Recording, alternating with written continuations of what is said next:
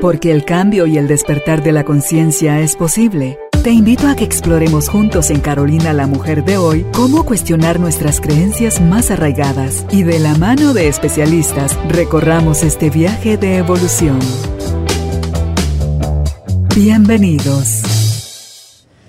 Hola tribu de almas conscientes, qué alegre nuevamente saber que están acompañándonos en nuestro estudio, en el estudio de Carolina la Mujer de hoy, para conversar hoy con nuestro invitado y aprender juntos del tema descubriendo el amor propio. Y usted dirá, ¿cómo descubriendo si yo ya siento amor, si ya me han amado, si yo hago cosas que a mí me gustan, si yo me doy permiso a ser yo misma?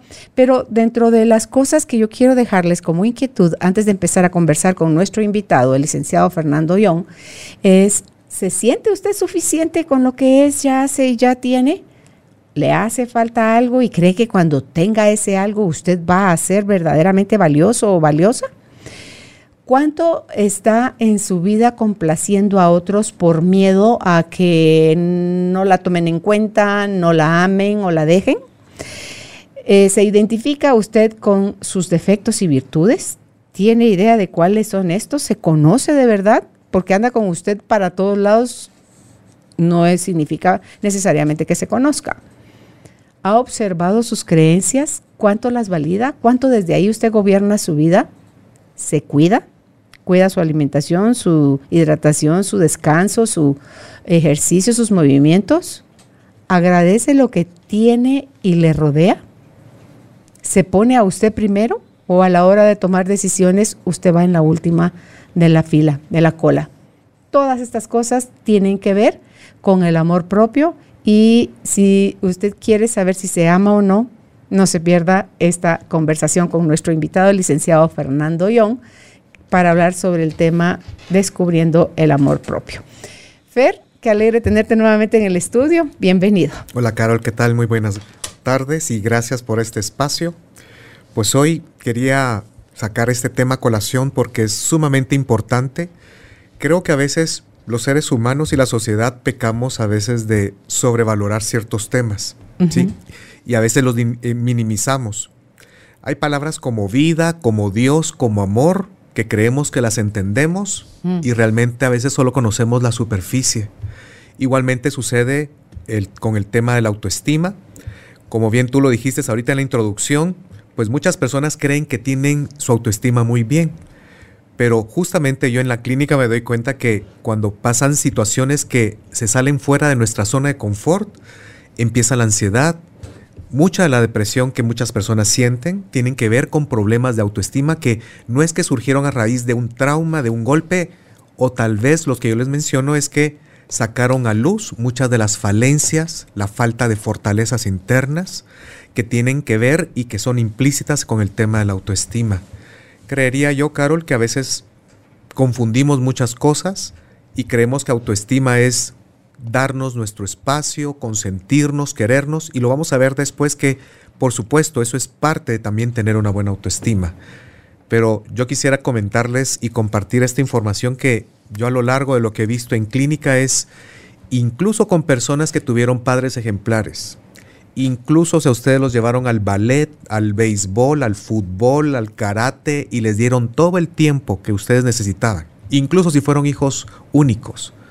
Yo veo en el futuro, Carol, siempre que hay problemas de autoestima. ¿Y por qué? Porque tal vez esta verdad va a ser un poquito incómoda, pero es que la verdadera autoestima tiene que ver con una conquista espiritual. Es un proceso y una experiencia interna donde yo vengo y me doy cuenta de todas mis carencias, de todo lo que me falta, pero también de todo lo bueno y me voy a valorar y me voy a aceptar. Y aceptar no, no, quiere decir necesariamente que me guste, porque siempre somos perfectibles y que podemos mejorar en muchos aspectos. Pero viene desde un amor propio donde con lo que yo soy y lo que soy y lo que puedo dar, me, me acepto y me siento bien conmigo mismo. Entonces yo creo que es un trabajo de conquista espiritual y personal donde uno viene, integra realmente toda esta información de saber mis cualidades, mis talentos, pero también mis carencias, mis defectos y las zonas de potencialidad donde yo pueda mejorar. y cuando integro un diálogo interno positivo, cuando tengo suficientes logros de donde yo sentirme seguro de mis fortalezas, ahí podemos empezar a hablar de una verdadera autoestima. Tú decías ahorita, Fer, con lo que soy y me doy, me acepto a mí mismo, a mí misma. Eh, cabe ahí también el decir, con lo que soy, me doy y recibo, porque a veces soy, doy, doy, doy, doy, doy, pero no me abro a recibir y recibir es tan importante como dar. Así es, aquí estamos hablando del tema del merecimiento, ¿sí? Y cómo nos damos cuenta que nos hace falta el merecimiento y que es parte de una baja autoestima. Esos incluso son los casos tal vez hasta más graves a nivel de autoestima, el, el sentimiento de valía, porque los síntomas aquí serían aquellas personas que les cuesta cobrar, ¿sí? Se sienten no dignas o incómodas al tener que exigirles o incomodar a otra persona, a las personas que les cuesta poner límites y decir que no. Y hay, hay, algunos dirán, es que mira a mí, a mi esposo o a mis hijos, pero a los demás sí les puedo decir que no, pero no importa. Ahí en, el fondo hay una sensación donde yo me pongo de último y siempre debo de agradar a los demás y quedar bien con ellos. O sea, aquí siempre hay una posición de sometimiento, de sumisión al otro, cuando mi dignidad no me lo debería permitir. Porque incluso yo he escuchado colegas y también otros psicólogos en, en otros videos, Carol, cuando hablan de demasiada empatía. Aquí no hay demasiada empatía. Porque en la empatía hablamos de un respeto, donde yo me comunico con respeto y, y, y, te hablo a ti con respeto. Pero aquí no me estoy respetando cuando me doy demasiado a los demás. Claro, ¿Sí? me dejo de último. ¿Sí? Es cuando antepones a los demás, a ti, a tus necesidades y es valoras más el ser bien visto con la idea de pertenecer que el sentirte tú a gusto con las decisiones que estás tomando, Fer. Y, y, no sé si ahí tiene que ver el miedo que tenemos a equivocarnos a la hora de tomar una decisión. Uh -huh. En Malaya que todas las decisiones que uno toma son las mejores y las más acertadas. No, Dicen que de las, dice, si te vas a equivocar, apúrate, porque ahí es donde uno más aprende, Así es. ¿verdad? Más que de tus logros y tus aciertos que más tienden a hacerse como el caldo de cultivo donde te acomodas y dejas muchas veces de, de querer crecer o de querer soltar lo que ya pasó y abrirte a las nuevas posibilidades cada día, cada momento, cada hora, cada segundo, es una nueva posibilidad. Entonces, eh, cuando no tenemos eso en balance, Fer, hacemos que sea difícil, cuesta arriba y hasta imposible decir sí cuando tenemos que decir sí y decir no cuando tenemos que decir no. Y como te decía, solo quería terminar de puntualizarlo, es el merecimiento aquí es bien importante porque son de las síntomas, de las evidencias que nos muestran que nuestro amor propio no está de una manera equilibrada. Mm. Por ejemplo, cuando hablábamos de el no poder cobrar, pero también aquí entra el no poder decir que no. ¿Y cuántas de las personas que nos ven y nos escuchan, Carol, les cuesta descansar? Son personas que no pueden levantarse un domingo tarde o si están un día libres no pueden tomarse una siesta y siempre están buscando el qué hacer, el ordenar una despensa, el arreglar el área de la bodega, el hacer algo. Es que ahí está la creencia, Fer, de que solo que sos vago si no estás haciendo algo, estás perdiendo el tiempo si no estás haciendo algo. Solo sos valiosa si sos productiva. ¿sí? Y aquí son las personas que tal vez desde pequeños, cuando hablemos de los traumas, ¿no? Nunca les permitieron descansar porque les decían, sí. eh, la pereza es la madre de todos los vicios, mm. eh, levántate, no seas aragana, sí, haz, tienes que domingo, hacer algo. Sí. Y los levantaban a las 5 de la mañana. O nunca hubo vacaciones, siempre tenían que trabajar y ayudar. También aquí el tema del merecimiento entran estos síntomas como el no poder aceptar piropos, halagos o regalos. Hay personas que se sienten incómodas, que cuando alguien les dice qué bonita tu blusa, qué bonito tus aretes y ah, son regalados, ah, esos son viejitos y siempre minimizan ¿sí? Cualquier piropo porque se sienten en culpa. Aquí hay un problema de... ¿En culpa? Sienten culpa, vergüenza. sienten vergüenza, ah, okay. ajá, mm. y, están, y se sienten no merecedores, no se, no se sienten dignos de poder recibir todo eso bueno. Uh -huh. Y por eso es que no se permiten mejores cosas. Aquí hay un tema importante de, de qué hablar y por qué es importante el tema de autoestima, Carol. Porque nosotros nos sometemos al, al, criterio y al juicio más importante que es de nosotros mismos y que en base a eso nosotros vamos a reaccionar ante el mundo. Tu autoestima mm. es tan importante que va a determinar tu manera de, de sentir a nivel de sexualidad, a nivel de trabajo, a nivel de cómo te relacionas con los demás, a nivel de qué tan positivo eres y qué tan feliz y pleno y realizado puedes llegar a ser. Por eso es bien importante el tema de autoestima, porque amplifica nuestra capacidad de ser felices. Por eso es bien importante. Porque ustedes pueden tener todas las posesiones del mundo, pueden tener un Ferrari, tener muchas conquistas sexuales, el aplauso de toda la gente, mil likes en su Instagram. Y de nada sirve esto si ustedes se sienten mal consigo mismos. Si tú no te das like a ti mismo. Así es. ¿sí? Entonces desde ahí se parte toda esa importancia. A veces, yo te pregunté hoy antes de que entráramos aquí a micrófonos, cuáles eran las causas de, de por qué nuestra autoestima está tan baja a nivel general. Y nos damos cuenta porque vemos que muchas personas están basadas en tener más posesiones, más ropa, lucir de tal manera, eh, tengo que hacerme tantos retoques para parecer la mujer o el hombre ideal en, en todas mis páginas, pero ¿realmente será eso paz y sentirnos bien con nosotros mismos? ¿Será eso felicidad? O a veces esas cositas que creemos simplemente van a paliar un poquito nuestra inconformidad y lo que nos ayuda es, no es lo mismo autoestima a que un carro, una nueva pareja van a mejorar mi estado de ánimo. ¿Sí? Es diferente una buena autoestima a que temporalmente me mejore un estado de ánimo. ¿Cuáles dirías tú, Carol, que serían las cosas que tú has analizado que es afectan para que no tengamos una buena autoestima en forma general?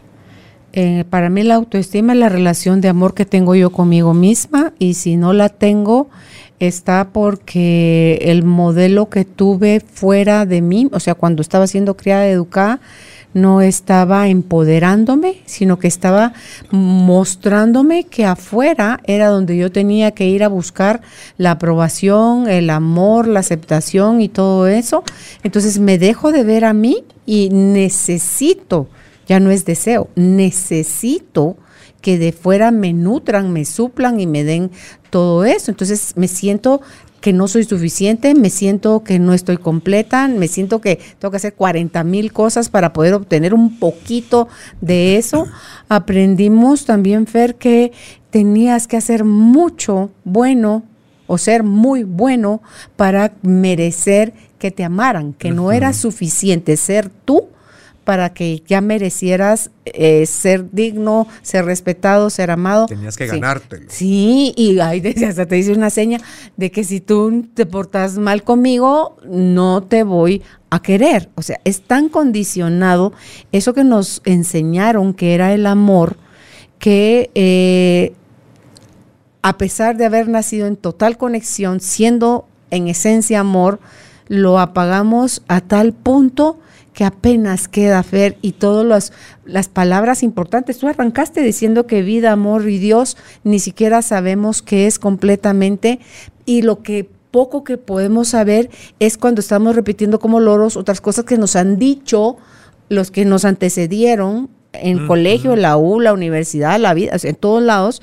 qué significa eso, Fer. Pero yo creo que estas tres cosas que al final a mí personalmente los puedo ver como sinónimo, es hasta que no lo experimentas dentro, como que no lo, no lo vives como tal, lo vas a seguir repitiendo como una creencia, no como una experiencia. Y lo que va a marcar la diferencia es, en la experiencia, decía el otro día, en eh, una charla que estaba escuchando, cuál es la diferencia entre sabiduría y conocimiento. Dice, conocimiento es el saber, sabiduría es saber, qué hacer con lo que con lo que ya sabes, ¿va? con lo que conoces. Entonces, hoy en la mañana oía a, Diego Dreyfus y dice que somos tan locos, tan estamos tan perdidos que mm, pero eso es parte de la sabiduría, aprender de los errores ajenos, Fer. Necesitamos reventarnos la piel para poder decir, ah, ok, de esta agua no voy a beber, o esto sí ya vi que no me funciona, no me... Entonces, esa, esa testarudez que tenemos que vale tenerla, a mí me acusan, pero yo le veo también un lado positivo. A mí me dijeron cuando me fui a, a Corea, cuando querían que yo me quedara más tiempo, Fer, o sea, como que yo renunciara a lo que yo hacía en Guatemala, a mi familia y a todo, y ahí ya me asusté porque yo dije, si yo voy a renunciar a lo que sea que yo tenga, lo voy a renunciar por voluntad, no porque alguien me está diciendo que lo tengo que hacer. Entonces eh, me dice la persona que me estaba queriendo convencer, que para mí eso ya no es convencerme, sino que me estaba forzando, ¿sí? Me dice que yo era una testaruda, pero hasta el tono y la mirada despectiva de crítica de que yo era testaruda, no, yo me paré en el otro polo. Entonces le dije, para mí yo no soy testaruda, yo soy perseverante.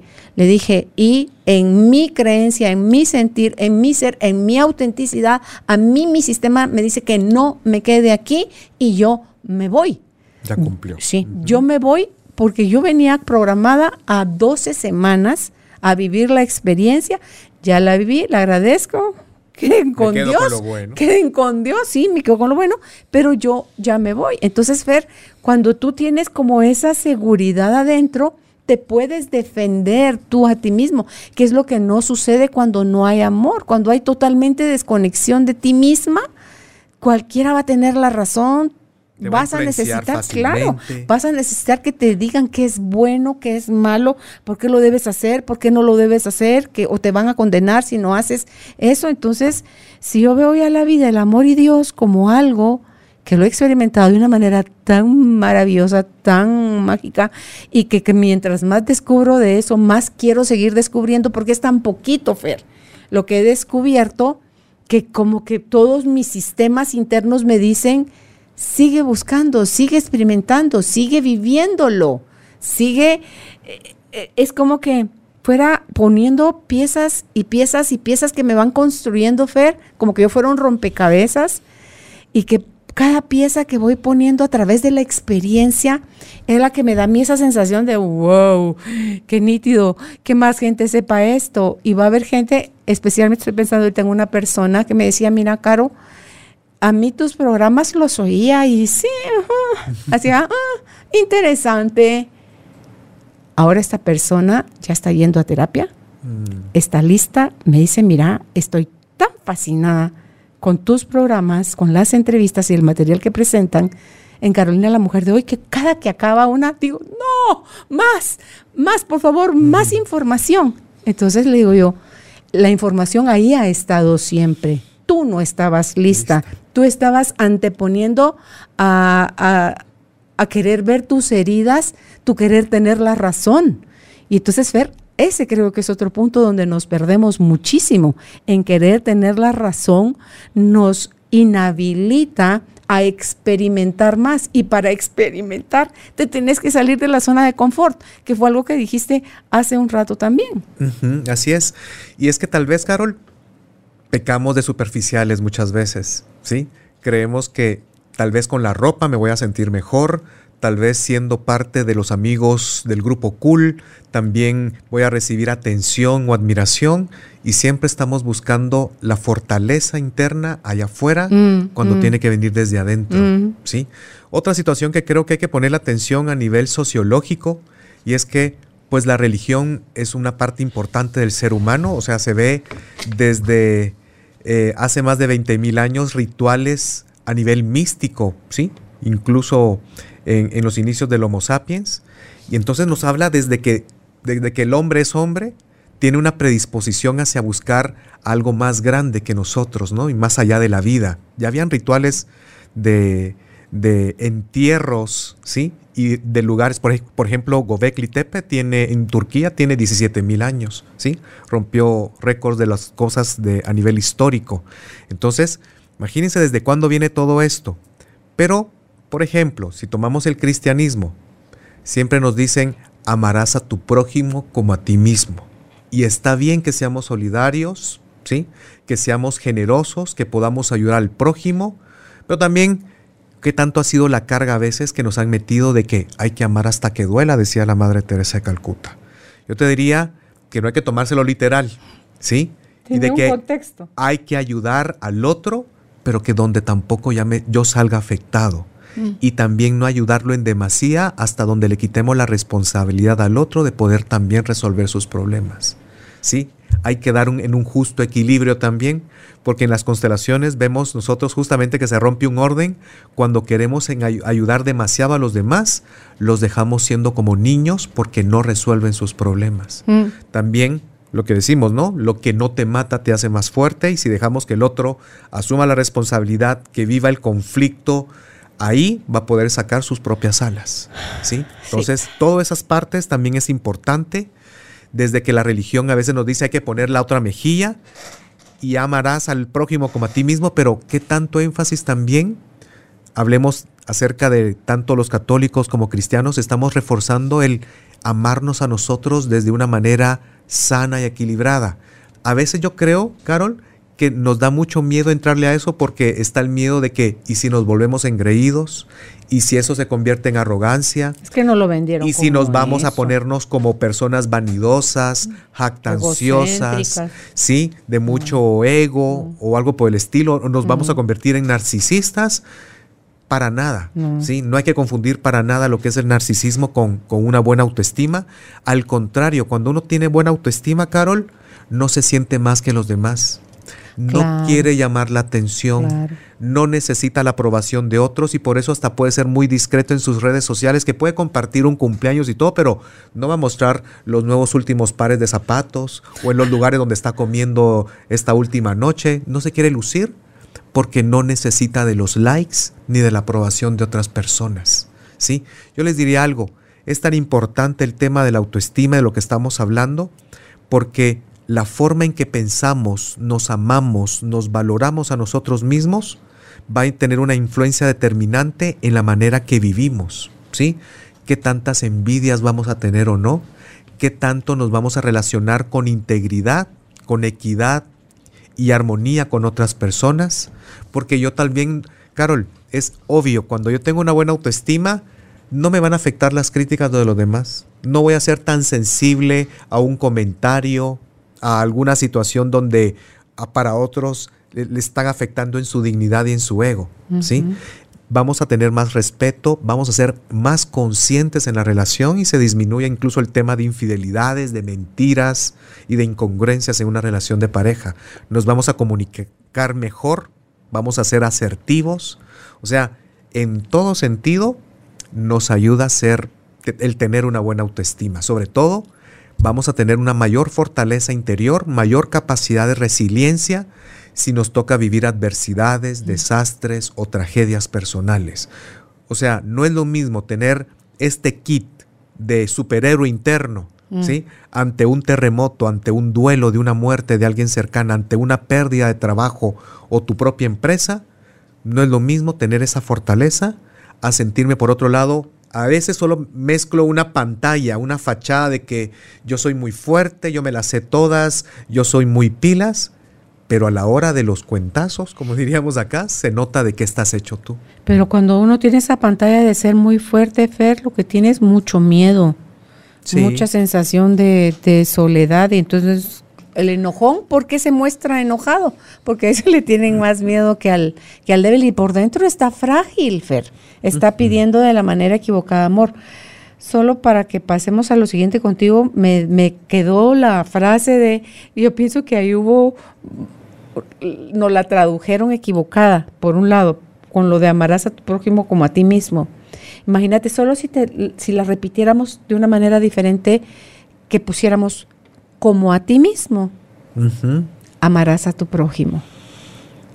Es mm. exactamente lo mismo, aparentemente. Pero cambiaste el orden de las palabras. Entonces, ¿cuál tú afuera si primero no hay adentro? O sea, como a ti mismo, amarás a tu prójimo. Aquí estás poniendo ahora de primero a mí mismo. A ti, sí, al amor propio. Entonces, pero pienso, ok, no, a lo mejor, y sí, porque me quedé, te digo, me quedé con eso y digo, no, y si a lo mejor sí lo dije, pues estaba en una conversación contigo por un lado y con otra parte por la otra. Entonces digo, no, no, y si sí es así, pero cuando se dijo así, si se mantiene ese orden de eh, amarás a tu prójimo como a ti mismo, es porque desde donde fue dicho Fer, no había separación.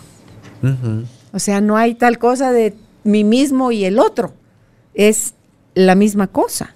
Entonces, digo yo, ok, porque si lo ves desde el curso de milagros, no hay separación. Somos todos parte de la, de la unidad. Entonces, pero para experimentar esta dualidad, esa frase es solo un recordatorio de que a los demás merecen lo mismo que te das a ti. Así es. O no puedes pretender dárselo a los demás de una forma más dulcita, amorosita y a ti darte con naranja agria, porque es mentira. Y que me hace más sentido eso que si no, es imposible darlo hacia afuera si primero no está adentro, ¿verdad? Entonces, em, quería compartir eso, de como a ti mismo amarás a tu prójimo. Sí, me, encantó esa. Hace más sentido. Es, bien importante el tema de cómo se manejan las palabras. Sí. Sí. No es lo mismo, ajá, la Será primera interesante cómo estará en arameo, porque ves que en todas las traducciones se van perdiendo. Eh, Tiene un sesgo cultural del momento, de la moral. Exacto. Sí, el Padre Nuestro. ay, sí. No es lo mismo decir Padre Nuestro que estás en los cielos, o sea, bien a lejos, que cuando en la traducción real dice luz infinita que habitas dentro de mí. Imagínate. Sacaron a Dios de nosotros. Nos, expulsaron del paraíso. Y sí, es que sin eso no nos podían gobernar, Fer. Eso era darte tu total albedrío. Si Él te lo dio, el humano te lo quitó. Te lo puede quitar. Pero el humano te lo quitó diciéndote este tipo de cosas. Entonces ahí empieza, va por goteo, quitándote todo eso hasta que llegas a la total desconexión y a creer que no sos suficiente, que no mereces y que hay que hacer cualquier cosa, Fer, para buscar que el amor venga de fuera hacia ti a llenarte. Pero ese amor que viene de fuera, que también es válido, pero es solo como un espejo o una reciprocidad de lo que tú te das a ti y compartes con otros. Pero cuando tú no te lo das a ti y lo exiges afuera de otros, cuando este otro se quita y deja de reflejarte eso, sufres. Te sientes vacío, te sientes morir, te sientes perdido. Te Entonces dice uno, ¿eso es el amor? No, nada de eso es el amor. Pero eso es lo que aprendimos. Así, supuestamente, yo creo que nunca nos lo enseñaron realmente a amarnos, si te das cuenta. Porque ¿quién se los enseñó a nuestros padres, a nuestros abuelos? Nuestra sociedad está huérfana de amor propio. ¿sí? Total. Si, te das, si nos damos cuenta, en la música lo podemos escuchar, la gran mayoría de las mm. canciones es por amor de pareja y de buscar al otro, pero nunca nos hablamos a nosotros mismos con cariño, con respeto. O sea, ¿qué tradición nos habla de amor propio? O sea, qué lindo el Día de Muertos, qué linda la Semana Santa, pero ¿qué, dime tú también en el colegio, ¿acaso nos enseñan incluso inteligencia emocional? O sea, ¿en qué lugar nos enseñaron que nos debemos de amar? ¿Sí? Nuestra propia individualidad, tal y como seamos. Entonces, aquí está el punto importante porque si nadie lo ha hecho, nos hemos quedado con migajas de cuando regalamos ropa, cuando tenemos logros, cuando conseguimos algo que deseamos, con el aplauso, como decimos, son pequeñas mercancías que recibimos, pero no es un verdadero tesoro el que hemos forjado nosotros cuando nos programamos de una nueva manera para empezar a valorar lo que realmente hay en todo nuestro ser. Sí, totalmente. ¿Has escuchado la canción de Armando Manzanero que se llama Contigo aprendí? Sí. Contigo aprendí que existen nuevas y mejores emociones. El licenciado Raúl Calderón en un evento que hubo en un hotel, él en su presentación, ese es su cierre. Y le cambia la letra nada más de contigo, es conmigo. o sea, mm. conmigo aprendí que existen nuevas y mejores mm. emociones. Conmigo aprendí a... Judith, póngame aquí la letra, porfa. A ver, un mundo lleno nuevo de, ilusiones. Aprendí, que la semana tiene más de siete días, a ser mayores mis, contadas, alegrías, y a ser dichoso. Yo, conmigo, lo aprendí. Qué hermoso. ¿Viste? Imagínate, éramos como dos mil mujeres. Nos puso de pie, pusieron en las pantallas grandes la letra ya con conmigo aprendí. Mm. A la fe. Dice uno, ¿cada cuánto te cantas, te alabas, te honras, te bendices y no desde la parte egoica. Ajá. No, desde tu parte, desde tu grandeza, Fer, desde tu conexión con Dios. Si cuando estás en estado de gozo, tan siquiera aunque sea por microsegundos, te pudieras sentir Él o ella, como, como decimos con las gals, con mis amigas, Padre, Madre Dios, manifestándose en todo lo que da dentro de ti. Pero es que para mí cuando esos microsegundos suceden, no puedo otra cosa sino llorar, llorar, llorar, pero es un llanto. De éxtasis. Sí, que tú decís, Dios santo, vaya que no dura mucho rato, porque si no creo que funde uno chumaceras, ¿ves?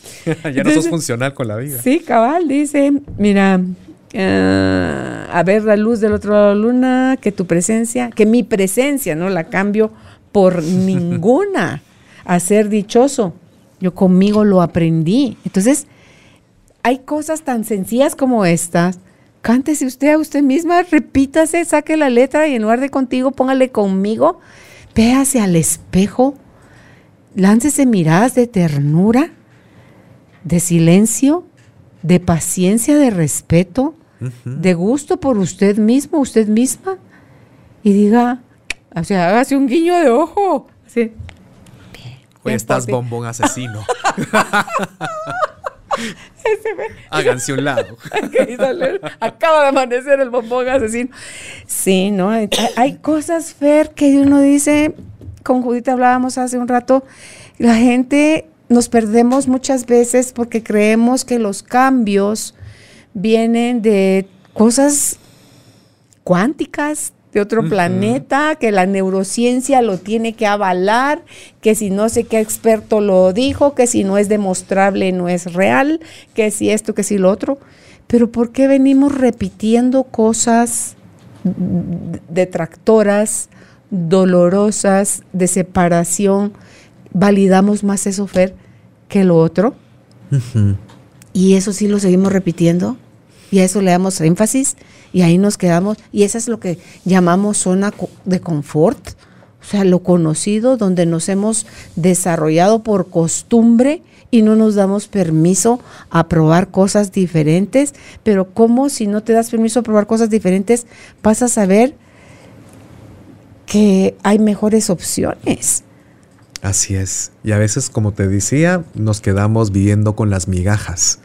Tal vez seremos unos tremendos autos de carrera que podemos llegar a 280 kilómetros por hora, pero lo estamos manejando como si fuera un tuk-tuk.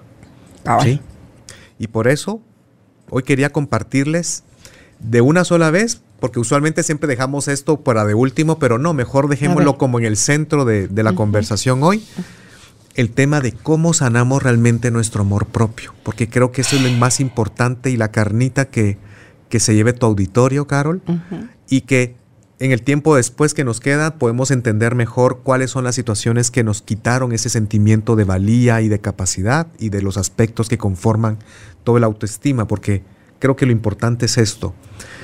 Yo en el tema de la terapia con los pacientes en la clínica he estructurado de esta manera que creo que me ha ayudado muchísimo a ver resultados drásticos en las formas en que las personas se perciben y que a raíz de ahí reaccionan de una manera muy diferente con la gente a su alrededor y también con respecto a su propio destino. Y son tres aspectos. El primer aspecto es una reprogramación mental. El segundo le llamamos el, consentirse. sí, vamos a ir por, uno por uno. El segundo es consentirse de manera crónica y sistematizada. Mm. Y la número tres es lo que le llamamos la colección de trofeos. ¿Sí? ¿Y a qué nos referimos con todo eso? Pues la reprogramación mental es el tema aquí importante es empezar a identificar cuáles son nuestros pensamientos predominantes sobre nosotros mismos, mm. sobre nuestras capacidades, sobre nuestro merecimiento. Y aquí usualmente vengo y le dejamos a las personas que hagan un registro de todos los pensamientos negativos en, durante tres días y significa venir y sentarse su computadora o agarrar su cuaderno y apuntar, por ejemplo, en esta primera mañana, todos los pensamientos negativos que tuvo acerca de, usted. Incluso lo hacemos con todo, con todos los pensamientos negativos que se le vienen a usted a la mente. Él dice que el 80% son pensamientos negativos recurrentes que tenemos al día, Jesús, José y María. y lo volvemos a hacer a las 9 de la noche. Pero no vamos a poner los mismos que ya pusimos en la mañana, a ah, menos que tal vez tengan el mismo sentido, pero son con diferente narrativa, con diferentes palabras y, redacción diferente, sí se pueden volver a poner otras cosas. Y lo hacemos eso durante tres, cuatro días. Al cuarto día no resucitó, sino que vamos a revisar todo lo que escribimos y vamos a empezar a agrupar por temas todos los pensamientos negativos. Por ejemplo, estaba trabajando con una chica adolescente y ¿qué, creen que salía, verdad? Eh, un grupo de, de, creencias que tenían que ver con el tema de lo físico, ¿sí? Es uno de los aspectos de la autoestima también, ¿no? Es el tercero, si es valía y capacidad, el tercero es autoimagen. Entonces, viene ella y, por ejemplo, agrupa 11 creencias negativas acerca de su cuerpo. Por ejemplo, que está cachetona, que está gordita y tarara. Típico, ah, ¿verdad? Ah. Y por ejemplo, sale otro, otro, otro grupo de creencias donde sale eh, me siento insuficiente, no sirvo para nada, nadie me quiere, no soy valiosa, soy descartable. ¿sí? Son típicas creencias de no valía. Y así vamos agrupando varios temas. Lo importante es identificar bien y tener claro cómo está el enemigo. ¿sí? y sus fuerzas. Entonces, cuando ya tenemos claro esas, esos grupos de creencias negativas, nos damos cuenta de qué tanto nos afecta a nosotros y cómo eso nos hace sentir. Analicemos este punto. Con pensamientos negativos no podemos ser felices. Fer, y es mentira que porque estaba enojada no me impactó el cuerpo, mis células y todo. O sea, me va. lo pasó por mi mente, mi cuerpo dijo, lo, lo toma lo vive, lo vibra. ¿Verdad? Sí, Entonces, y, como decíamos, es incongruente sentirse negativo y ser feliz, estar en paz y mm. sentirse bien. O sea, para eso tenemos que hacer una reprogramación mental. ¿Y cómo la empezamos a hacer? Empezamos a, al tener ya en cuenta cuáles son los pensamientos negativos recurrentes, vamos a empezar a hacer listas de afirmaciones positivas y de creencias nuevas donde yo me avalo y donde yo contradigo todo lo negativo que yo me decía. ¿Cuántas dicen que son Fer por cada negativa que me digo? ¿Cuántas me tengo que decir positiva? Tres. Tres. Por cada negativa. Aquí. Okay. Y entonces cuando ya tengamos todo eso, ya empezamos a hacer lo que se llama el reseteo. ¿Sí? Y el reseteo es cada vez que identifico un pensamiento negativo en mi mente, mejor si lo digo en voz alta, incluso, bueno, si están a solas, eh, están con personas, pues van a pensar que están algo raras, ¿no? Pero digan, si están a solas, tres veces, tres pensamientos positivos por cada negativo. Acostúmbrense a eso. Hay otras técnicas más fuertes que ayudan a quitar. Sí, hasta el cancelado. Cuando te cachas, cancelado. Y decir cancelado y decir el chasquido, sí, son anclas de neurolingüística. Yo la hago, yo siempre ando con el chasquido a cada rato. Sí. Y eso nos ayuda a ir cambiando esa modalidad y esa dinámica de andarme enfocando en lo, en lo positivo.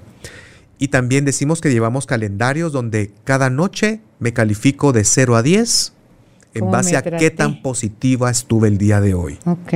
Sí, y se sugiere que se haga durante tres meses ese calendario para tú supervisándote y enfocarte en ese logro, porque es un hábito. Si llevas 40 años tirándote basura, mm. sintiéndote que no era suficiente ni capaz, pues por lo menos esperemos en tres meses, va a cambiar mucho tu forma de verte. Fer, y en cuanto al cuerpo, por ejemplo, que fue lo primero que mencionaste, que no le gusta a uno, hay que ser realista. O sea, a mí 1,63 que mido yo, me puedo poner unas trancas de a 10 centímetros para medir 1,73, pero una vez me descalce vuelvo a hacer la de 1,63, mi color de piel, de ojos, eh, todo ese tipo de cosas. Yo, bueno, puedo hacer 80 mil cirugías, pero como no es no viene del amor, sino que viene del rechazo a mí, no me va a dar esa satisfacción o esa sensación, yes, ya la hice.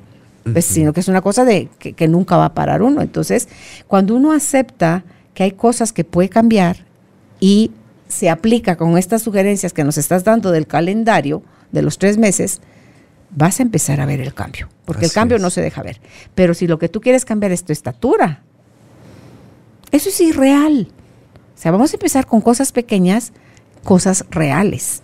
Y conforme vas teniendo estos logros, esa sensación de, yes, o sea, o de esa experiencia de qué chilero se siente ya no ser mi, mi saboteador interno, ni ser mi verdugo, ni ser mi mayor crítico, sino que ser alguien, voy a pasar primero a neutro, creo yo, Fer. Eso es un paso. ¿Verdad? O sea, de aquí, de darme duro, chicote, le voy bajando rayitas hasta que llevo a un estado neutro, me habitúo a ese estado neutro para después cambiarme de columna y empezar a subir rayitas de más amor, más paciencia, más respeto, más tolerancia por mí misma en mis procesos. Ser tu propia amiga, ser tu mejor aliada, ¿sí? ser tu compañía, parentalizarte a ti misma, ¿sí? Darte ese apoyo, darte tus upas, tus hurras y darte palabras de ánimo, ¿sí? Porque recordemos algo, somos la persona más importante de nuestra propia vida porque solos nacemos y solos nos vamos. Premiarte, reconocerte, Fer, cuando decías tú hace un rato de la gente que no se da permiso a descansar, por ejemplo, que no se dan vacaciones, que no se gastan, eh, no se compran más que un par de zapatos al año y no porque no tengan plata, sino que porque... Que compran a todos los demás, claro, ¿no? Claro, entonces, ¿cómo esto puede se hace de la misma forma con alguien que está así, que está al último de la cola, esta, este calendario va a funcionar igual. No sé, hay otras herramientas para que... Ahorita les vamos a compartir más cosas. Como te digo, aquí vamos en la primera fase, es la reprogramación mental. Y todo depende. Yo he trabajado con gente, Carol, que me han sorprendido por ser perseverantes, voluntariosos y ser hasta muy sistematizado. He, he tenido de pacientes personas que vienen y hacen tremendas listas de afirmaciones, que eso me ha inspirado, con, hasta con, proyectos que íbamos a hablar contigo de hacer afirmaciones y gente que tiene afirmaciones de hora y media que se ha grabado y que se están escuchando. Eso es lo ideal, hazlo con tu voz. Propia voz, porque son afirmaciones del yo soy valiosa, yo me siento suficiente, me siento digna como mujer, como madre, como hija y como pareja, merezco todas las bendiciones de la vida, puedo empezar a ver toda mi luz, mi grandeza, ¿sí? Y todo lo bueno que hay en mí. Ayer compartían las Gauls eh, que ayer era el día del yo soy y el yo estoy, como que era un portal que estaba abierto. Entonces, que recordáramos eso. Entonces, le agradezco yo a, Elena, que fue la que mm. lo mandó.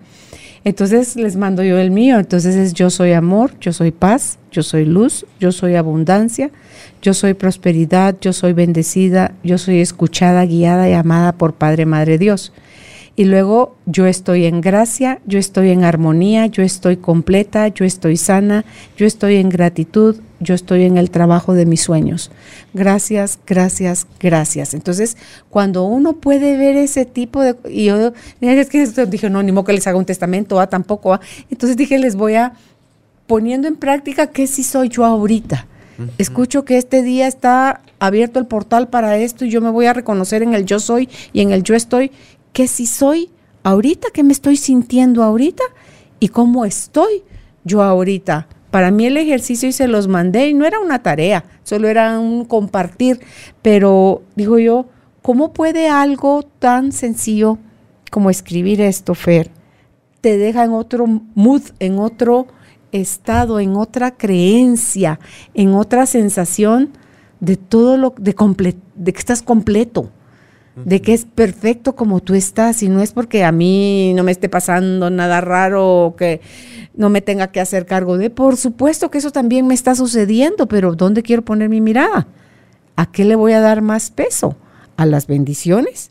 ¿A lo que sí ya estoy? ¿A lo que no tengo que hacer eh, más que o renuncio a mi armonía o elijo ser armonía? Pero yo en general soy armonía, a menos que yo elija dejar de serlo o soy paz o soy cualquier otra cosa. Pero lo siento, lo vibro, lo creo, lo practico, me lo demuestro, me sostengo yo en ese pilar. ¿Es real? ¿Hay congruencia? ¿O solo es un anhelo? ¿O es un, ideal? ¿Un algo lo que quiero ser? Porque no sé qué pensas tú. Ayer lo hablábamos con Álvaro porque dice, no es porque existe la frase esa de fake it till you make, it. ¿Valdrá la pena, Fer? O porque dice, él está estudiando mindfulness, entonces dice ahorita, en el ejercicio que tienen están en la generosidad del cumplido. Y, y dice, no lo finjas, sé honesto, enfócate en que sí puedes verle de virtud a la persona y dalo, sé generoso, siendo, eh, reconociéndole las cosas buenas a los demás. Entonces dice, porque a ellos les dicen, no lo finjan, porque la otra persona lo va a, sentir. Entonces, ¿dónde está el fake it till you make it? Pero en ciertas situaciones sí funciona, ¿sí? Porque te pones en el estado, por ejemplo, no para ese sentido, sí, porque aquí estamos hablando de ser auténtico en la generosidad de un cumplido hacia el otro.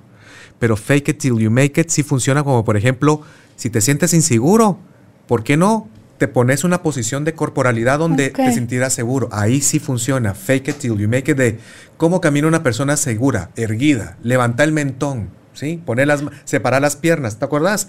El lenguaje corporal es congruente y ahorita ya me está generando norepinefrina el cuerpo para sentirme listo para enfrentarme a un desafío. Pero, ¿lo estás fakeando o, o sea, o sea, lo pues estás generando un estado de recurso? ¿O estás nada más recordando que también puede ser lo otro? Pero sí te ayuda a mentalizarte en estar o sea, eh, no te sentís segura para hablar en público. Bueno, imagínate que sí lo puedes hacer y hacer la actuación de que actuarlo y se empieza a volver congruencia. Así funciona. O sea, también trabaja, se trabaja neurolingüística desde ese punto y sí funciona. ¿Sí? Para otros aspectos, sí. Ahí sí necesitamos ser la congruencia de que la otra persona va a sentir la intención de nuestro gesto. O sea, si lo vas a fakear, que sea tú contigo. Es para ti. Contigo. Ajá, para un objetivo tuyo. Okay, Ahí sí puede funcionar Ahí sí me hace todo el sentido. Ok, gracias. Fer. Ahora, ¿qué otros aspectos ayudan mucho para reprogramarnos mentalmente, además de hacer nuestras afirmaciones, cancelar lo negativo, repetirme solo cosas? Porque muchos dirán, eso me parece pura cháchara de andar repitiendo puro lorito. Pues crean que no. Desde ahí se empieza. Desde ahí se empieza. Otro es trabajar unas frases positivas frente a un espejo. Mm. ¿Sí? No es lo mismo solo repetirse en su mente, no es lo mismo escucharse con su propia voz y no es lo mismo escucharse con su voz mientras usted se está viendo a los ojos. El mm. nivel de experiencia es tres veces. No es lo mismo escuchar la radio a estar en el cine 4D. ¿Verdad? Claro. O sea, el nivel experiencial y sensorial es mucho más intenso, se graba más. Entonces, esta, esta metodología nos habla acerca de, hacemos una lista. Yo, por ejemplo, a mis pacientes les comparto un formato donde hay frases que dicen, yo me amo y me acepto por ser, y en cada espacio en blanco ponemos dos adjetivos positivos.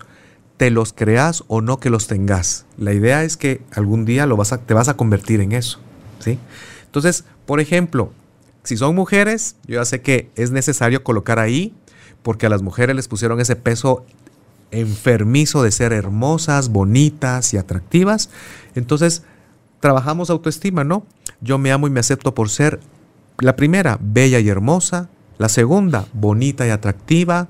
La tercera, eh, femenina y sensual, por ejemplo. En las siguientes ya ponemos otras que son como de capacidad. Yo me amo y me acepto por ser inteligente y capaz, fuerte y asertiva, emprendedora y entusiasta, decidida y autónoma, independiente y tarara. ¿Cómo hacemos este ejercicio que cualquiera lo puede hacer en su casa? Vienen ustedes, este ejercicio háganlo en la mañana, después de ir al baño, y en la noche antes de dormirse, pero que no estén casi que durmiéndose, ¿sí? Porque el ejercicio tarda 10 minutos en hacerse. ¿Y cómo lo van a hacer?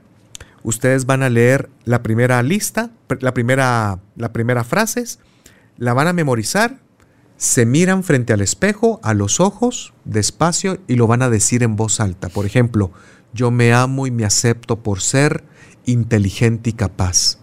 Toman una respiración lenta y profunda, se siguen viendo a los ojos en el espejo, exhalan y la vuelven a repetir. Cada frase, cada línea se repite por lo menos dos veces. Si ustedes dicen, ay, esta me gusta, estoy sintiendo más adrenalina, la quiero hacer ocho veces, hágala ocho veces. ¿Sí? Pero repítasela y cuando también ustedes vayan en el auto, estén haciendo alguna tarea en su casa o van caminando solas, empiecen a practicar eso de repetirse en su mente un discurso de solo cosas positivas. Yo soy hija de Dios, yo me siento capaz y fuerte para lograr cualquier de mis objetivos, el mundo y el universo me apoyan en mis proyectos. Solo díganse cosas positivas. Yo lo practiqué y doy solvencia de eso, Carol. Para mí, yo trabajo mucho en mis pacientes eso de tener una mente blindada. No estamos mm. hablando de un positivismo tóxico, de gente irreal que solo piensan en cosas buenas sin analizar eh, amenazas, desafíos y situaciones en contra. No, sino pero que seamos positivos de decir, bueno, si nos caímos y nos está haciendo difícil, pues vemos qué otras opciones hay y cómo lo resolvemos, pero el pensamiento positivo sobre nuestra capacidad y nuestra autoestima es lo que nos va a ayudar a enfrentar esa adversidad y salir adelante a, través de esto. ¿Sí? Entonces, las frases espejo, que se hacen frente a un espejo, pues también ayudan muchísimo. El repetirte tus afirmaciones positivas, el hacer el reset y tu calendario de andarte supervisando durante tres meses, ahí trabajamos mucho una reprogramación mental. Si ustedes pudieran tener la oportunidad de vivir un buen proceso terapéutico también, ayudaría mucho. ¿Por qué? Porque les cuento algo. Me ha tocado trabajar personas que sí han tenido serios problemas con el tema, por ejemplo, de lo que decía del concepto de autoimagen, personas que vivieron mucho bullying, acerca de que eran gorditos o de que eran la morenita y fea de la casa o que la, que, la única que era del pelo colocho y la molestaban por eso y le, alegaban de los lentes en el colegio y que tenía dientes de Box Bunny. Todo ese, todo ese cúmulo de traumas siguen grabados en el cuerpo. No es lo mismo que usted guarde un buen físico y haga ejercicio y que pueda subir al volcán de Pacaya en tres horas pero si tiene una mochila de 60 libras de piedras, esto va a ser mucho más cansado. Y mentira que porque, ay, no recuerdo. Eso ya no. O, o, eso porque ya pasaron 40 años. de eso que ya no. Ahí está, si no lo gestionó, si no hubo quien le ayudara a borrar todo eso, a desmantelar todo eso, ahí está grabado en esa etapa de su vida está en su cuerpo y lo va a reflejar el cuerpo de uno, Fer. Así Las relaciones de uno, su forma de relacionarse o de triunfar o fracasar o de todo, ahí va a estar. Eso no pasa. El tiempo no borra nada. Me ha tocado trabajar mujeres, sobre todo y también personas gays que también le ponen mucha atención al tema físico, ¿no? Que tienen que estar muy delgados, muy fit y, la cara. Sí, también la comunidad gay es muy, muy importante el tema físico. Entonces, miren eh, cuántas personas se sentirán identificadas con eso. A veces se nos vuelve un tema de la adicción a la belleza y creemos porque en el fondo, como tú lo decías, ¿no? Hay un miedo al rechazo, a que ya no les guste, a que ya no será aceptada. Y hay personas que me cuentan, ¿no? De que no pueden ir en bikini al, mar. Eh, si se salen de la piscina se tapan rápidamente con pareo, se cubren, ¿verdad? Para cubrir los gorditos o la piel. Se meten a la piscina o al mar con t-shirt. Están con su pareja y tienen que tener intimidad pero con la luz apagada.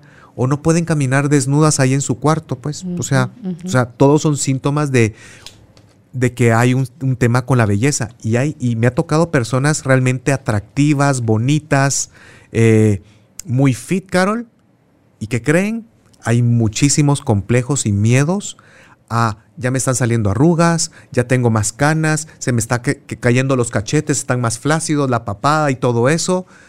Yo les digo algo, pues yo estoy de acuerdo en que pueden hacerse retoques, quitarse las patitas de gallo, hacerse tal cosa y ¿cómo se llama eso? Ácido hialurónico y todo eso. Está bien, pero ¿qué pasa cuando se hace vuelve una obsesión? Y se vuelve, este año van a hacer estos dos tratamientos y me voy a hacer la nariz y me voy a hacer la aquello y me voy a hacer la cuarta lipoescultura. Cuidado con todo eso, ¿sí? Porque ya se vuelve una adicción a la belleza y nos está hablando de muchos complejos, de temores e inseguridades a ese sentido. Yo también soy de la opinión, Carol, de que estas arrugas y estas canas, pues son parte, yo las llamo como medallas del camino. Hay que uno también envejecer con dignidad, uno pues ya no tiene la lozanía ni el cuerpo de los 25 años ni nada por el estilo, pero cada edad tiene su belleza. ¿sí? Esta edad también es hermosa en sabiduría, en conocimiento, en paz, Ya ahorita cualquier demonio no nos quita el sueño. No, sí, o sea, no de verdad cuando nos comen por cada tontera que te quitas la vida, Fer. Así es. Ay, Dios mío. Bueno, y hay personas que se quedan con esa mentalidad adolescente todavía a estas edades, pues ahí es donde hay que trabajar en temas de autoestima. ¿sí? Ahora, por eso hay cuidado porque hay, hay situaciones donde dice, es que yo ya lo viví con mi terapia, yo ya lo hablé, ya lo conversé con mi psicóloga y mi terapeuta y ya lo hablé y ya no lloro. Pero cuidado, a veces solo con hablar no se sana un trauma.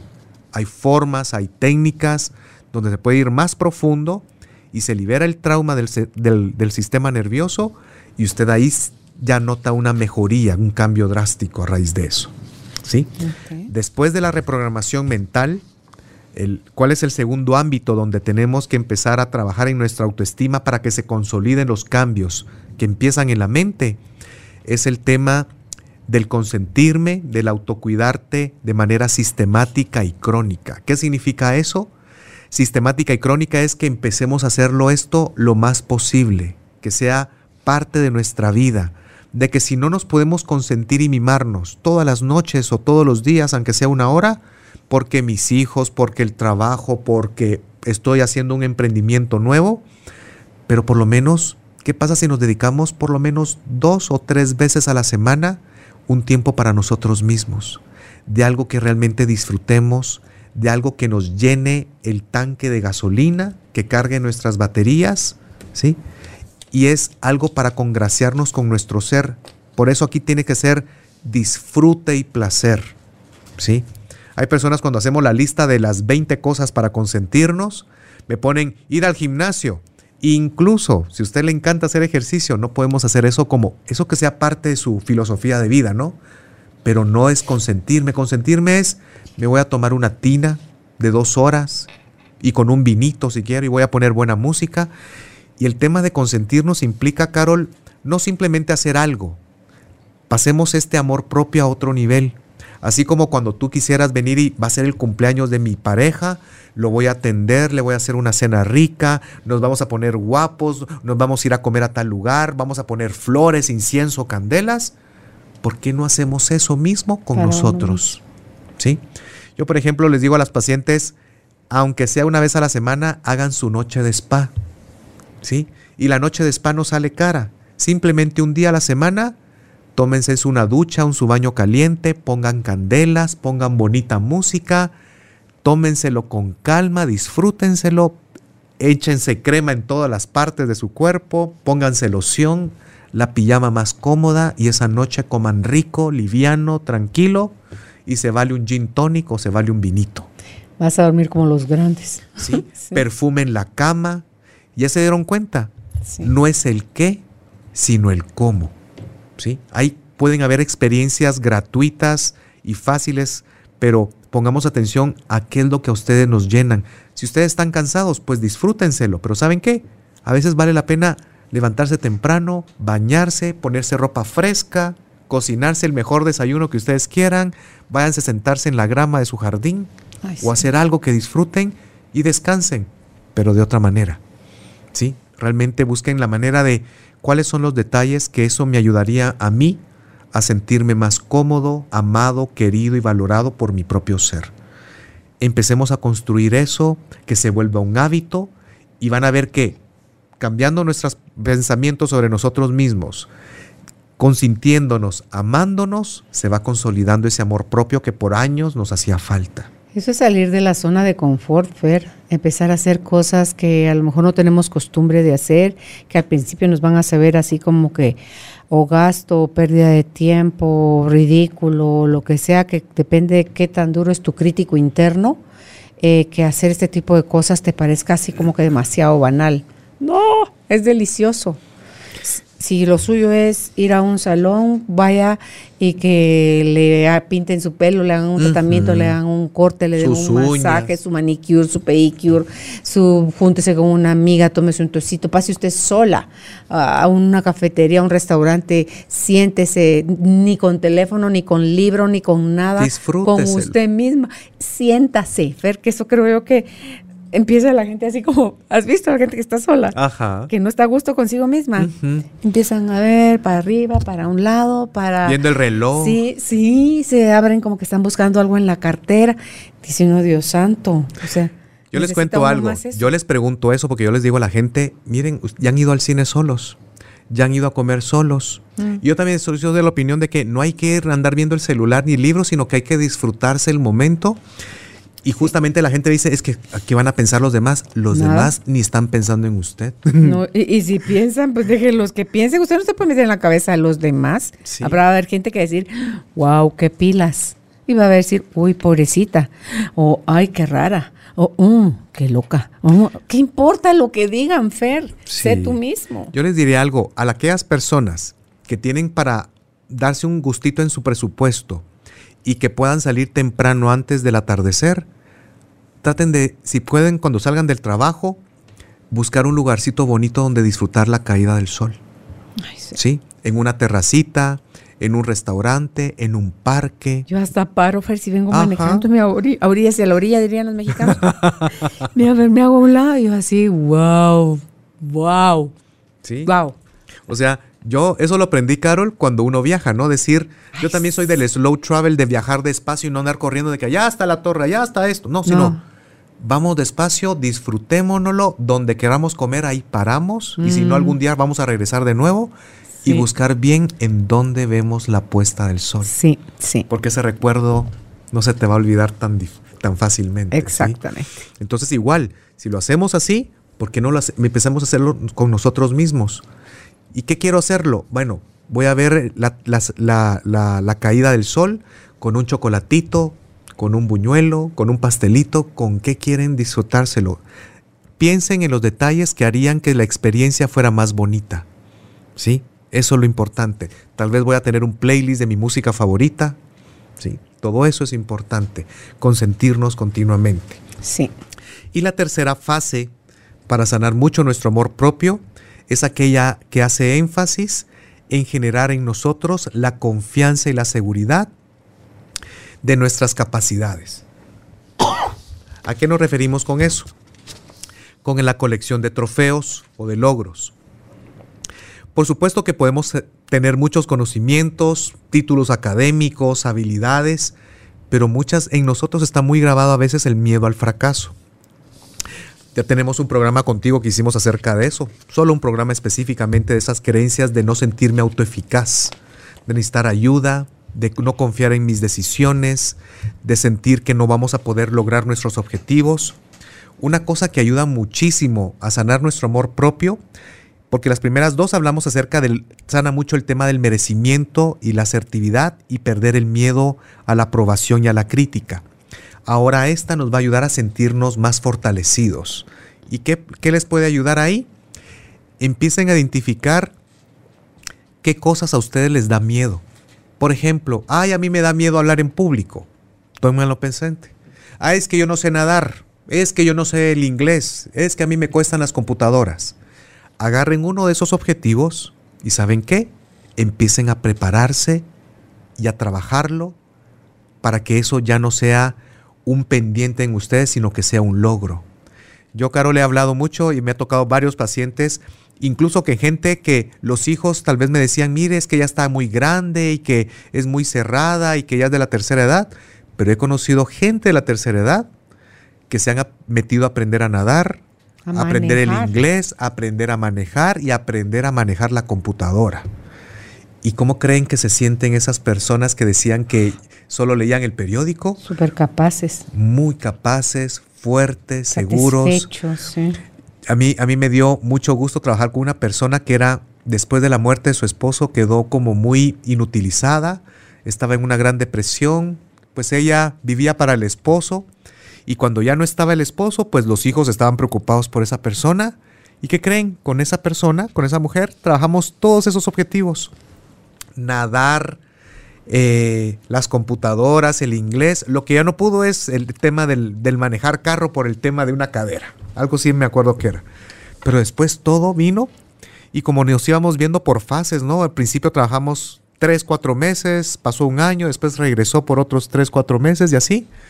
Y me di cuenta lo bueno que era eso de que vino y me contó en su momento de que se fue solamente con sus nietos de viaje a un país donde pues no hablaban el español y como ya manejaba bastante el inglés, pues se sintió muy segura y de que ella podía llevar a sus nietos, irse sola. esa libertad. Así es, y sentirse yo puedo hacerlo y no necesito que me ayuden. Esa confianza y seguridad, miren cómo sería si todos tuviéramos eso. Pero también aquí, también hay que quitar, por supuesto, hay situaciones, Carol, donde hagamos las afirmaciones, hagamos nuestra colección de trofeos, si tenemos muchos traumas en esas situaciones, pues también nos van a afectar. Por ejemplo, yo trabajé con una persona, con varias personas que les ha sucedido esto, que papá o mamá en alguna ocasión, imagínense en los mejores casos, siempre los quisieron, siempre fueron amorosos, pero una vez les dijeron, idiota, no sirves para nada, imbécil o estúpido, les impactó de tal manera que eso los puso muy nerviosos para gente que después sigue estudiando maestrías, doctorados y no paran de estudiar y saberlo todo por el miedo a sentirse tontos. En aras a ese mensaje se quedaron tan grabados de tengo que saberlo todo, tengo que ser muy culto, eh, tengo que tener todas las respuestas mm. y se quedan a veces como los eternos aprendices. O personas también que vienen y quieren ponerse una máscara de saberlo todo, de ser muy cultos, pero en el fondo también hay mucho miedo en el fondo, ¿sí? De incapacidad. De es mi manera de resaltar. Es la máscara que asume mi ego para sentirme muy seguro. Fer, y es mentira que sepamos todo. O sea, de lo que sabemos, sabemos un poquito. y el, el reconocernos que no sabemos deja la puerta abierta al, al se vale seguir aprendiendo. Así es. A, seguir con esa curiosidad y ese deseo de, adquirir nuevas herramientas y nuevas formas de hacer, de ver, de interrelacionarte, de, de vivir, de experimentar. Fer, es que la vida para mí es eso, la experiencia, o sea, más que el conocimiento, es qué haces con eso. ¿Te estás dando permiso a todo lo que estás aprendiendo a ponerlo en práctica o solo vas acumulando títulos, cartones? Eh, quieres, porque quieres que te vean bien, a la wow, este tiene dos maestrías, dos doctorados y no para de estudiar. Yo te preguntaría algo, ¿eres feliz con todo eso? Muchos dirán, sí, me siento logros, pero vámonos más profundo, ajá, en el fondo, realmente a nivel esencial, ¿hay felicidad, hay plenitud? Sino porque busco tantos títulos, porque leo tanto, porque quiero saber más. Sí, a veces lo hacemos por competencia y ponernos una máscara. O sea, hasta, hasta Carol, tú lo sabes, el ego puede agarrar tantas máscaras que incluso como gurú espiritual. ¿Sí? Es que yo medito, soy vegano, ¿sí? lo que sea. Rezo 10 veces al día, o sea, el ego puede agarrar muchísimas formas. Pero el punto importante, por eso te digo, es una, el tema de la autoestima es un tema no solamente práctico a nivel de psicología, sino que es un tema espiritual. Es confrontar con tu propia sombra incluso, ¿sí? Es ver lo que eres y a pesar de lo que soy, ya no me voy a andar ocultando. O sea, tal vez a los demás puedo ocultarme, pero a, los a mí mismo ya no y me voy a aceptar como soy. A ser muy compasivo conmigo mismo. Y es un tema también que quería mencionar aquí hoy, el tema de amarse a uno mismo, es el tema del perdón. Porque a veces a los que más tenemos que perdonarnos son a nuestro propio ser. ¿Sí? Nos culpamos de nuestros errores, de lo que no hicimos, de que por qué no fuimos mejores, de porque incluso de lo que nos han hecho otras personas, porque no se fueron infieles, es que me dejaron, es que fui yo la culpable. Yo creo que el perdón es el mayor acto de amor que podemos empezar a hacer con nuestro propio ser. Claro, Fer, yo creo que la primera persona que le debemos pedir perdón es a nosotros mismos por todo el tiempo que necesitamos eh, sufrir validando que no, no era justo aquello que me hicieron y que debió haber sido de otra forma. O sea, ahí estoy queriendo tener razón, lejos de querer ser libre y vivir en paz. Es, decía alguien, para mí el perdón es como, es querer dejar de cobrarle la factura al otro por lo que me hizo. O sea, es saldar deudas. Es decir, no, o sea, ni sé yo en realidad ver cuando alguien me hizo algo, ¿qué lo movió a hacerlo? ¿Qué tenía dentro? ¿Cuáles eran sus vacíos, sus dolores, sus heridas, sus carencias, sus intenciones? O sea, eh, cualquier cosa que estamos juzgando, que necesitamos condenar, es tan superficial, porque nosotros no conocemos a profundidad a la otra persona para saber por qué si ni nos conocemos a nosotros, pues para acabar pronto. O sea, ¿cómo vamos a señalar tan, tan severamente a alguien si no tenemos la más fregada idea de que lo está haciendo ser como es? Por eso me gusta la parte del curso Milagros también que dice, estamos en estado de amor nada más, o lo estás dando o lo estás pidiendo, pero siempre estás en el amor. Nosotros le pusimos al amor el opuesto se cree que si era el odio, no, que si es el miedo, no, es que lo estás experimentando, o sea, te lo estás dando y lo estás dando y lo estás recibiendo, o lo estás pidiendo. ¿Por qué? Porque no te lo estás dando tú a ti, porque tienes miedo, porque estás lleno de otras cosas que no eres tú, y entonces te crees como que Susanita la huerfanita y millitas de ternura yo necesito, ¿verdad? Y si le sobra un, un, poquito, démelo a mí. O sea, como tú decías hace un rato, las canciones están basadas en cada cosa y entre todas las de relaciones de despecho, Fer. Hay mucho despecho, mucha traición, mucho abandono, mucho... Y mucha dependencia. sin ti me muero, sin ti no puedo vivir. Claro. Dime lo que que, que, quieras que hay una canción que a Ana Carolina, mi hija, le cae tan mal, porque dice como que dime tú qué quieres que yo sea para convertirme en eso. Ajá. ya, sé cuál, ya sé cuál es sí, Dice, pero no me dice uno cómo es la cosa y entonces dónde queda. Hasta cambiar de sexo, creo que Sí, esa. esa. Esa canción. Justo esa canción. Entonces, tú te quedas así, ¿what? Total dependencia. Y ahí la anda la gente cantando. Sí. Sí. Pero es por haber olvidado quién somos. otras situaciones que nos ayudan mucho a sanar todo esto, Carol, y, y que nos enfoquemos en, en una mayor profundidad de nuestro amor propio, es el tema de sanar nuestro niño interior. Muchos psicólogos. tema contigo de ese. Muchos psicólogos dicen que no existe, por supuesto, o sea, pero estamos hablando de esa faceta donde perdimos la inocencia, donde perdimos la espontaneidad, nuestra capacidad de juego, de nuestra capacidad de asombro con la vida. Entonces yo les digo, incluso es bueno porque cuando sanamos lo que podríamos llamar el nuestro niño interior, que es la conexión con nuestra creatividad, con nuestras ganas de jugar, de no ser sarcasmo, porque sarcásticos es diferente a querer jugar, a, a ser más felices, a permitirnos ser y hacer cosas y locuras, ¿sí? entonces también sanamos mucho de nuestra capacidad de ser felices, de no ser tan drásticos, de no ser tan cuadrados y rígidos, ¿sí? Y poder molestar, decir bromas, tomarlo las cosas mucho más eh, fluidas. Eso nos ayuda mucho. ¿Y cómo podemos sanar nuestro niño interior? Pues ¿saben qué? Usted simplemente recuérdese qué cosas hacía usted cuando era niña o las que no pudo hacer y que ahora podría hacerlas. ¿sí? Puede ser, hay personas que le han ayudado mucho venir y, volver a pintar, volver a dibujar, hacer cosas que disfrute, ¿sí? Eh, coleccionar juguetes. También cuando me pusiste a pintar con la mano izquierda. Ajá, salió tu niña. Es que yo me acordé, ese momento de chiquita, yo no me daba a mí, era tan feamente dura conmigo a la hora de pintar, porque yo pintaba, no era por nada, pero pintaba chilero. O sea, ah. ya sea con crayón o con marcador o con lo que, con parafina. E, era la, mm. no sé qué técnica tenía, pero algo que a mí se me hacía fácil hacerlo, Fer. Y hasta me gustaba pasarle cuando pintaba con crayones de madera, me gustaba tener junto con mi estuche bolitas de algodón.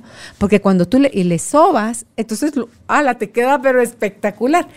Entonces, cuando tú me decís a mí que yo estaba pintando mandalas, que fue después de que murió mi mamá, y me decís, bueno, ahora pinta con la izquierda. yo, ¿what?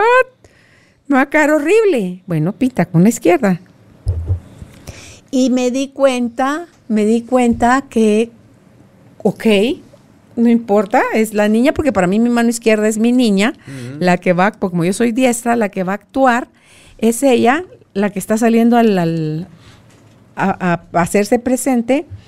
Mira, Fer, ¿sabes que no me quedó feo? no me quedó feo porque yo dije, bueno, pues si es niña va a pintar como niña, no va a pintar como adulta. Y encontré que si lo hacía despacio, iba a, o sea, tenía mejores probabilidades y que no había problema en hacerlo despacio y que tenía los permisos de combinar los colores que me diera la gana y que estaba bien. Hacerlo como fuera, como saliera, estaba bien. ¡Wow! Entonces, ver aquella. Y antes, en otro momento de mi vida, a mí se me hubiera engarabatado aquí el cuello, me hubiera puesto desesperada, viento el crayón, el marcador o lo que sea. No, fue, fue un bonito conmigo, fue un. Qué rico estar yo conmigo. E, e, y despacito, fe, y le iba dando la vuelta al cuaderno y le iba encontrando el modo entre la mano, el marcador y el, y el libro donde estaba pintando dije yo.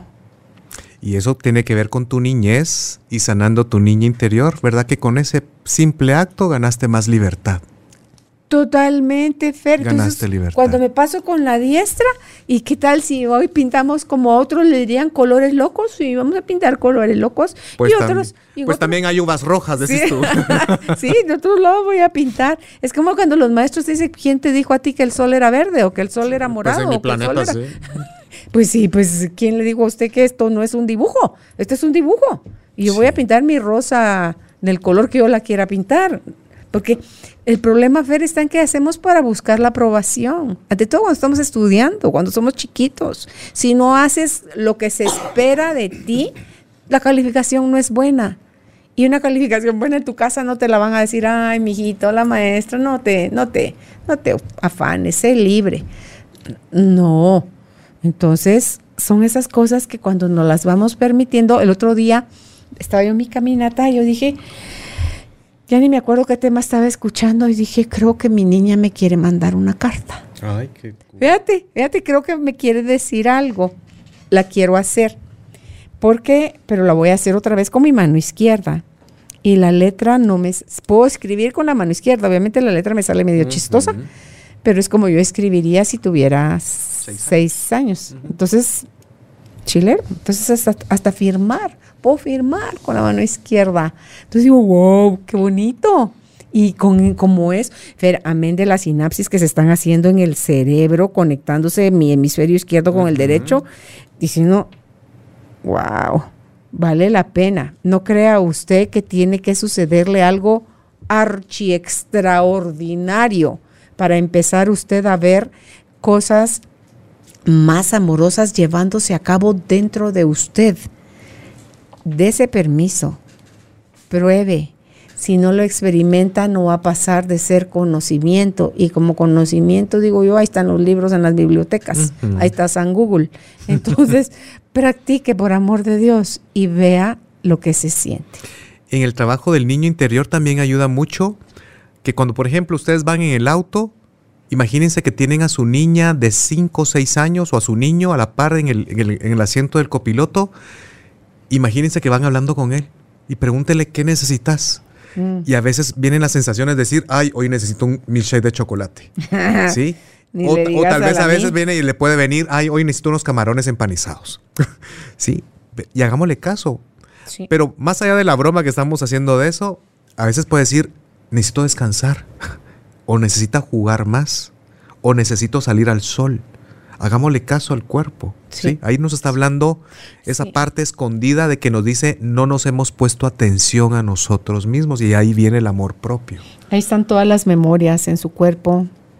Eh, sensorio, diría que un día Judith quiero hablar con Claudia Ávila de todo eso, de lo del sensorio ella tiene su maestra hasta quien la ayuda, porque ella, Claudia, hacía el énfasis en la entrevista que le hice sobre primero atiende tu biología, después atiende tu psique, para que después mm. puedas accesar tu parte de espíritu y puedas estar armonizada en, en todas tus tus áreas. Entonces dice que cuando nos va, suceden y suceden y suceden cosas que nos vamos desconectando tanto de nosotros, del cuerpo y de las sensaciones, que dentro de las técnicas que usa esta maestra, que ella tiene hasta manguereada ah, con agua fría. la cara del Sí, nunca te han dado esas. No. nunca, ver. No, no te metes en la ducha y te bañas A con agua fría. A veces. Mira, yo estoy impresionada con ese ejercicio tan sencillo de que antes me bañaba con el agua un poquito más que tibia, calientita, nunca hirviendo. Ajá. Entonces yo ahora empiezo en tibia jalando a fresco. Y el agua fresca, el final sí le hago para el lado contrario. Fría. Mira, Fer. Uf, qué rico, qué revita, porque no es lo es también lo que te decís. Ya después. No, no, no, te quedas así. Uf, qué rico, qué revitalizante, mi pelo lo agradece, o sea, mi cuero cabelludo, la piel de mi cara lo agradece, la piel de mis senos, mis brazos, mis piernas, mi espalda, toda mi piel lo agradece, esta agua helada me está energetizando y me quedo, Fer. Agua, dice, date el último minuto de agua, dátelo de agua fría. Entonces, todo lo que hace tu piel, que es el órgano más grande, por ti a nivel de cómo se activa, y te das cuenta que deja aquello que te dejaba antes así. Ya se fue adaptando. Sí, entonces, ah, qué bonito. Fer, de verdad, son cosas que le devuelven a uno la Vitalidad, ¿no? Y la la sensibilidad, la adaptación. Yo creo que quién es la especie que so- quién es el que sobrevive, Fer El que se adapta. el que mejor se adapta, ¿verdad? Cuando yo leí un libro que me dio la Vane que se llama Tierra, no la nueva Tierra de Cartole, sino que Earth, solo Tierra se llama, eh, ahí decía, la gente usa lentes de sol oscuros para protegerse de los rayos ultravioleta y todo eso, y dice error, porque tienes que estar, tampoco es póngase a ver así directo al sol, ¿va? no, pero no pongas tanto filtro entre tú y la realidad porque necesitas irte adaptando Mm. a los cambios que la misma tierra va generando. Entonces yo ya tengo no sé cuántos años De no usar. de no usar gafas de sol y no me molesta, Fer. Porque si no, hay gente que lo ves así como frunciendo el ceño, frunciendo el ojo, porque les, les molesta. No, yo ya me puedo quedar Sin lentes. Sí, pero tomó un periodo de adaptación y como eso, cualquier cosa. Dormir en el suelo, dormir en una cama. Tú duermes en una cama. Prueba a dormir una semana en el suelo. Mm. Te lleva la fregada a ver. Cuando yo llegué a Corea y tenía que dormir en el suelo, yo Jesús, amanecía que no podía con mi cuerpo levantarme. Pues era un, em- así como que te embrecas. Y cuando yo regresé tres meses después a mi deliciosa cama, no podía dormir en mi cama. O sea, todo es habituarse.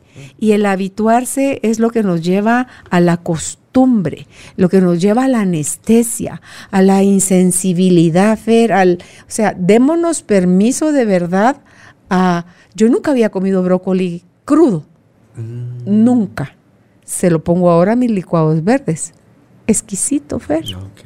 Y las propiedades que tiene el brócoli crudo son mucho mejores que las que tiene el brócoli cocido, aunque sea sancochado. Entonces tú decís, son pequeñas cosas que te van llevando a adaptaciones de... Y uno no sabe por qué. Este lugar que es el estudio hoy tiene cinco años. El estudio tiene dos meses en funcionamiento.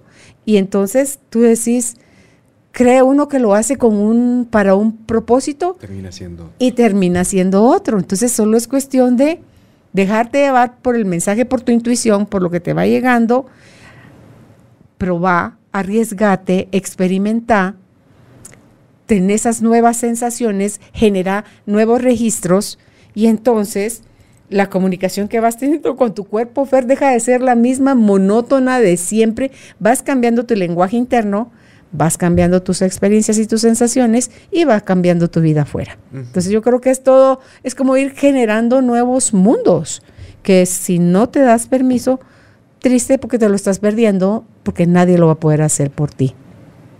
Arriesgate. Así es. Y ya para finalizar, Carol, un aspecto que tal vez muchos les va a sorprender que lo mencionemos hoy, y es para finiquitar el tema de en nuestro amor propio, es venir de descubrir nuestra propia espiritualidad, de meternos a una experiencia mucho más profunda, no importa la fe que profesen, si son católicos, cristianos, budistas, lo que ustedes quieran, lo importante es venir y, y más allá de los preceptos que nos puedan imponer, buscar aquello que sí me conecta a Dios. Y desde ahí también implica dedicarle tiempo, ¿sí? A una oración personal, alguna práctica, puede ser la contemplación, el sentir la natural, sentir a Dios a través de la naturaleza, pero practicarlo, tener esos momentos de meditación, de silencio. Muchas personas solo oran para pedirle a Dios. Mm. ¿Y qué pasa si estamos en silencio y dejamos que nos hable, que, y voy a escucharlo a través de los días. A veces nuestro ego nos pide, ¿y por qué no me responde ya? Pues a veces Dios viene a través de sensaciones de a poco en poco y nos va influyendo en las decisiones y uno lo va percibiendo. Entonces, un tema importante aquí es profundizar en nuestra espiritualidad porque tenemos esta idea de que Dios es lo más grande, lo mejor, y cuando nos vamos descubriendo que también nosotros, sin ánimo de arrogancia, que nosotros también somos parte de Dios, mm. ahí podemos ver la belleza de que también somos grandiosos, de que también somos luz, de que somos una gotita de agua salada y Él es el gran océano, pero que toda también esas grandes cualidades hay en nosotros y por eso merecemos amarnos, valorarnos y poder disfrutar también muchísimas cosas, ¿no? Bendiciones y abundancia en la vida y una vez las puedes ver, valorar y agradecer en ti, el siguiente paso es verlas, valorarlas y agradecerlas en los demás. Porque así como están en ti, están en los demás. Y estuve ahorita escalofrío tras escalofrío, basta, bueno, sí lo voy a decir. es ver, en cuando tú mencionaste lo de la religión, cualquiera que sea que cada quien profese, porfa, porfa, solo una petición tengo para ustedes. Busquen desde donde están teniendo su conexión con Dios, no hacer separación. Una, no hacer separación entre usted y Dios.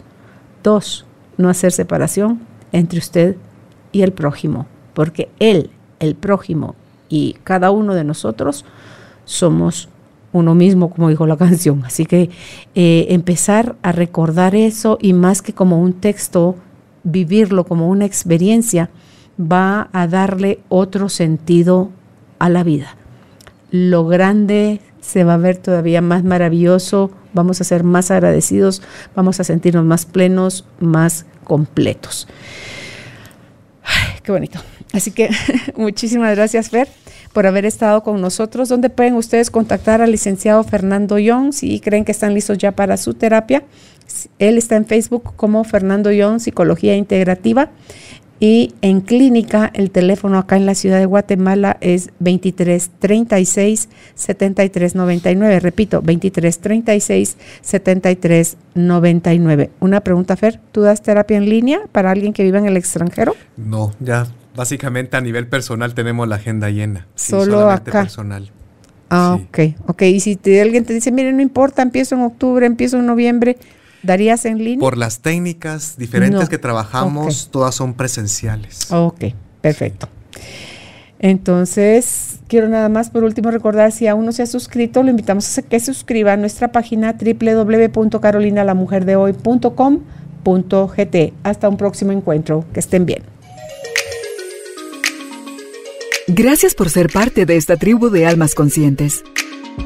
Recuerda visitar nuestra página web carolinalamujerdehoy.com.gt para más información de estos temas y de nuestros invitados. Tenemos más programas, blog, libros, talleres, tienda en línea y material exclusivo para quienes se suscriban. Encuéntranos en redes sociales como Carolina la Mujer de Hoy.